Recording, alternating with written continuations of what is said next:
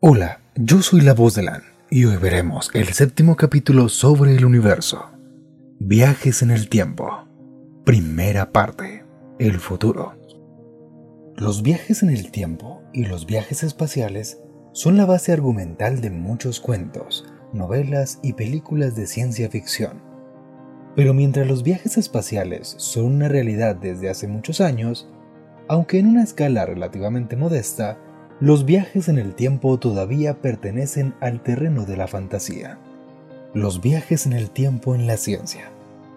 Desde el punto de vista científico, no parece haber nada que impida concebir los viajes temporales. Esto es menos sorprendente de lo que parece. Es una consecuencia de que las leyes físicas son simétricas respecto al tiempo. Todo lo que sucede hacia adelante en el tiempo puede suceder también hacia atrás. Por ejemplo, Supongamos que filmamos una salida del sol y luego pasamos la película al revés. Quienes observan esta proyección creerán estar viendo una puesta del sol, puesto los movimientos planetarios son simétricos respecto al tiempo. Pero ¿qué pasaría si en la película apareciera una caída de agua? Al pasarla al revés, el agua se vería subir, lo que revelaría el truco. Pero no, aunque contradiga nuestra experiencia, el agua sí puede fluir hacia arriba, sin contradecir las leyes físicas. Esto es un fenómeno muy improbable, pero no imposible. Y lo mismo puede decirse de otros fenómenos que parecen distinguir entre el pasado y el futuro. Ahora hablemos de la máquina del tiempo. Si el viaje en el tiempo es teóricamente posible, ¿cómo sería una máquina del tiempo? Hay muchas teorías al respecto, pero todas coinciden que sería necesaria una alta concentración de materia o energía, como la que encontramos en los agujeros negros. Reducida a su mínima expresión, una máquina del tiempo podría consistir de un agujero negro con entrada y salida. Bajo ciertas condiciones, una partícula podría entrar en este agujero y salir mucho después en el tiempo con respecto a su presente, viajando a su propio futuro. Por su parte, Einstein desarrolla dos teorías.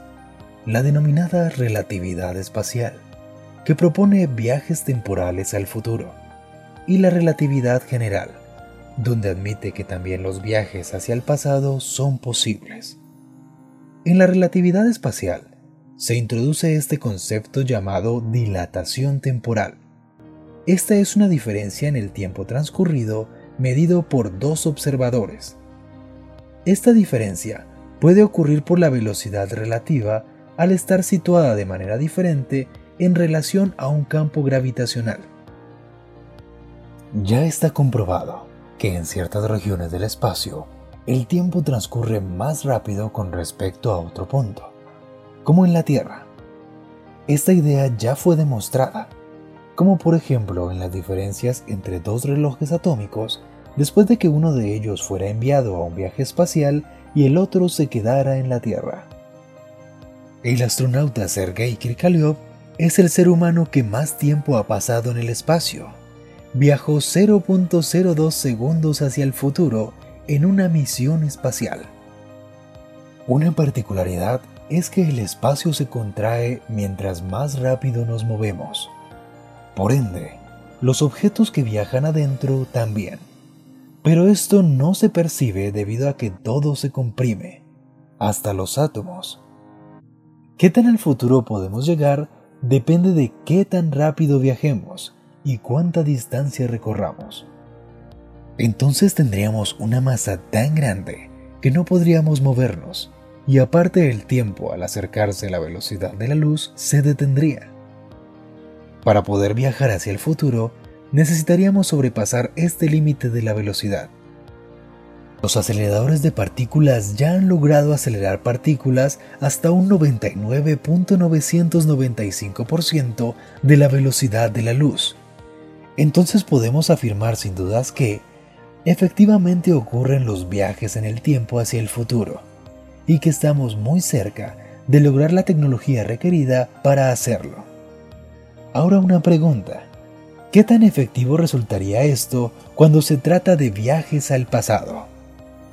Esto será todo por hoy. de la primera parte de los viajes en el tiempo. Yo soy la voz de Lan y agradecería que compartieras este podcast con todos aquellos que creas que le pueden interesar. Nos vemos